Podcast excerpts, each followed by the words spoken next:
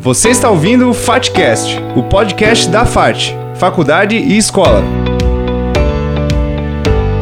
Oi, eu sou Henrique Sebem e este é o FATCast. O episódio de hoje tem o tema Intoxicações Eletrônicas, com a psicóloga Betânia Savarias.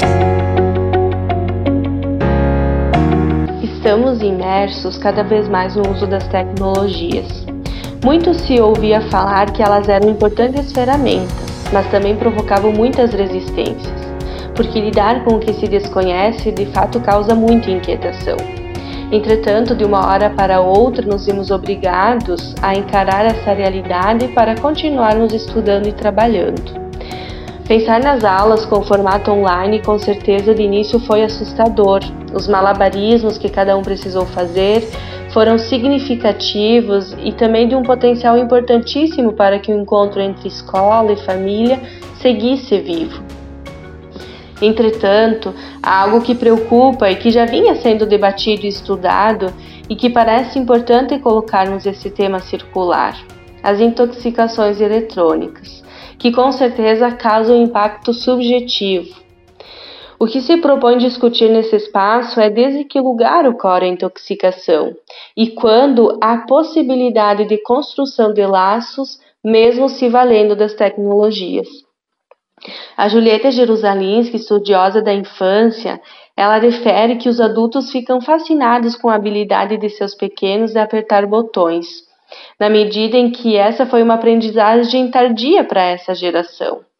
Segue dizendo que a captura do olhar da pequena criança na tela portátil, em muitos casos, costuma funcionar como uma chupeta eletrônica, que suspende as demandas e os deslocamentos do bebê pelo espaço.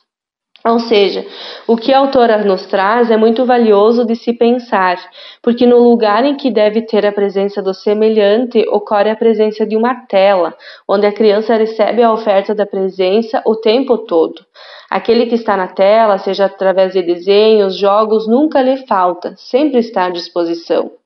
Assim que, desse modo, a criança pode se isolar muito mais do contato social, podem surgir aspectos de ansiedade, e esse é o campo da intoxicação. Há uma grande diferença entre estar na frente de uma tela do celular ou computador, numa posição de apenas receber o que se tem lá, do que estar em uma posição onde a interação acontece. Por exemplo, quando os alunos recebem os vídeos dos professores com as explicações, com uma atividade, uma historinha, temos recebido o retorno dos pais que veem a interação acontecendo. Ou também nas aulas online. As crianças uh, não estão sozinhas. Tem alguém que interage, que percebe, que recebe a demanda delas, seja de conversar, seja de perceber um olhar de tristeza, de alegria, o próprio afastamento né? E até a interação uh, entre a professora e os colegas, que também é importante. Então, para, que, uh, para quem tem a oportunidade de acompanhar as aulas online que estão sendo desenvolvidas, percebe o laço construído entre criança, família e professores. A troca afetiva que se observa vai mostrando que, desta forma, as tecnologias abrem caminhos de encontros, de trocas e de socialização, Nesse sentido, percebe-se a intervenção de um semelhante, que nomeia para a criança o que ela está mostrando, que interage com o que ela mostra, que inclui, que dá espaço.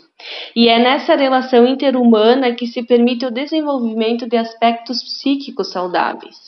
Sendo assim, o uso da tecnologia neste momento excepcional pode trazer muitas vantagens, Outro exemplo, então, é quando os colegas de aula podem fazer um contato com um amigo por videochamada para realizar troca das tarefas escolares, aprender juntos, sempre foi muito bom. E sempre enriqueceu o aprendizado. Não é à toa que realizar as tarefas em duplas, em trio, né, em sala de aula, sempre possibilitaram boas produções. Ou também que essas vídeos chamadas sejam apenas de interação, de saber como o colega está, o que está fazendo, com o que se ocupa, isso também é valioso porque vai promovendo o contato. Esse é um tempo em que a gente necessita nos modificar e necessita se valer do que se tem à disposição para o fortalecimento dos laços. O FATCast traz a você informações sobre o mundo acadêmico da FAT, faculdade e escola. Tchau! FATCast, o podcast da FAT, Faculdade e Escola.